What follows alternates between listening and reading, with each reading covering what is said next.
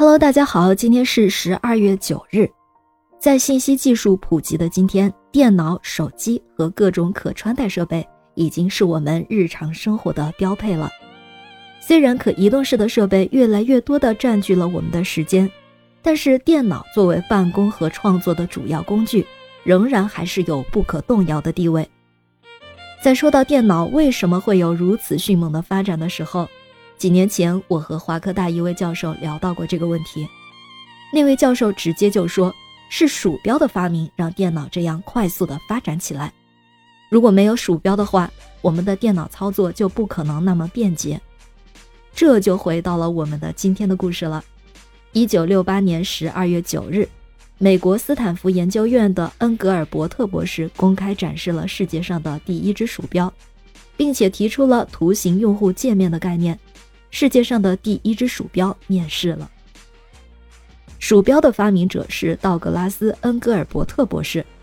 在他设计鼠标之前，键盘一直扮演着计算机的主要输入设备的角色。用键盘打字确实不错，但是用来移动光标的时候就显示出局限性了。于是，就职于美国航空航天局、整天与计算机打交道的恩格尔伯特有了一个大胆的想法。是否可以用点控的方法代替敲击键盘呢？他在参加一个会议的时候，随手掏出了随身携带的笔记本，啊，这个笔记本可不是笔记本电脑哦。他画出了一种在底部使用两个互相垂直的轮子来跟踪动作的装置草图，这就是鼠标的雏形。到了1964年，恩格尔伯特再次对这种装置的构思进行完善，动手制作出了第一个成品。这个新型装置是一个小木头盒子，里面有两个滚轮，但只有一个按钮。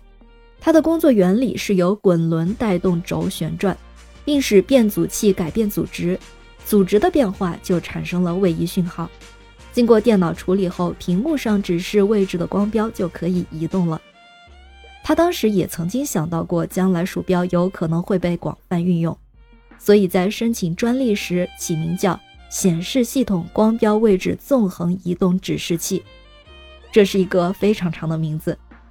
直到有一天，在恩格尔伯特工作的实验室中，一个显示系统光标位置纵横移动指示器从电脑桌上掉下来。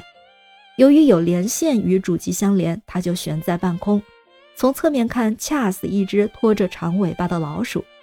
这个情景就触发了恩格尔伯特的灵感。于是，显示系统光标位置纵横移动指示器就有了 mouse 老鼠这个名称。当 mouse 这种计算机输入设备在我国使用之后，人们就将它翻译为鼠标，恰如其分地反映出这种设备的外观和功用。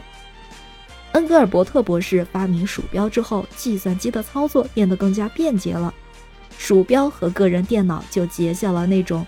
难以用言语表达的不解之缘，而道格拉斯·恩格尔伯特也被称为“鼠标之父”。感谢您收听今天的故事，咩咩 Radio 陪伴每一个今天。